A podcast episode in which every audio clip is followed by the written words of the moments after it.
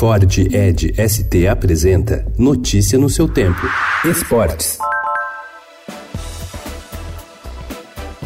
O ex-governador do Rio de Janeiro, Sérgio Cabral, afirmou ontem à Justiça Federal que comprou por 2 milhões de dólares os votos de nove integrantes do Comitê Olímpico Internacional para garantir que o Rio fosse escolhido sede da Olimpíada de 2016. Ele disse que entre os votos comprados estão os do ex-nadador russo Alexander Popov, dono de quatro medalhas de ouro nas Olimpíadas de 92 e 96, e o do ucraniano Sergei Bubka, campeão olímpico em 88 no salto com vara. Chamei o Arthur Soares, expus para ele a necessidade do dinheiro para obter esses votos.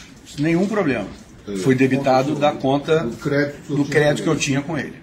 Foi o senhor que pagou. Fui eu que paguei. Cabral está preso desde novembro de 2016 e já condenado a penas que somam 198 anos e seis meses de prisão.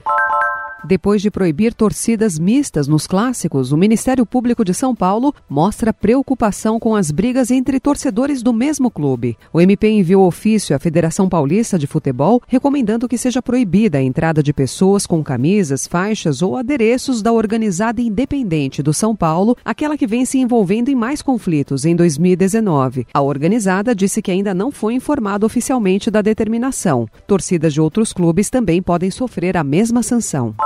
Jogar no Maracanã será novidade para boa parte da seleção brasileira no domingo na final da Copa América contra o Peru. O estádio mais tradicional do futebol brasileiro perdeu tanto espaço nos últimos anos que a decisão do título marca a estreia no local de alguns jogadores e, de certa forma, até do técnico Tite. Depois de bater a Argentina por 2 a 0 no Mineirão e garantir vaga na final, o treinador revelou o quanto esperava pela oportunidade de atuar como técnico da seleção no Maracanã, algo ainda inédito.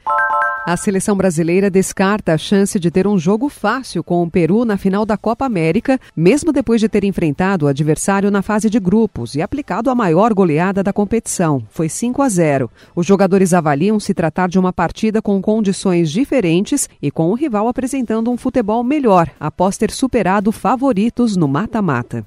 Notícia no seu tempo. É um oferecimento de Ford Edge ST, o SUV que coloca performance na sua rotina até na hora de você se informar.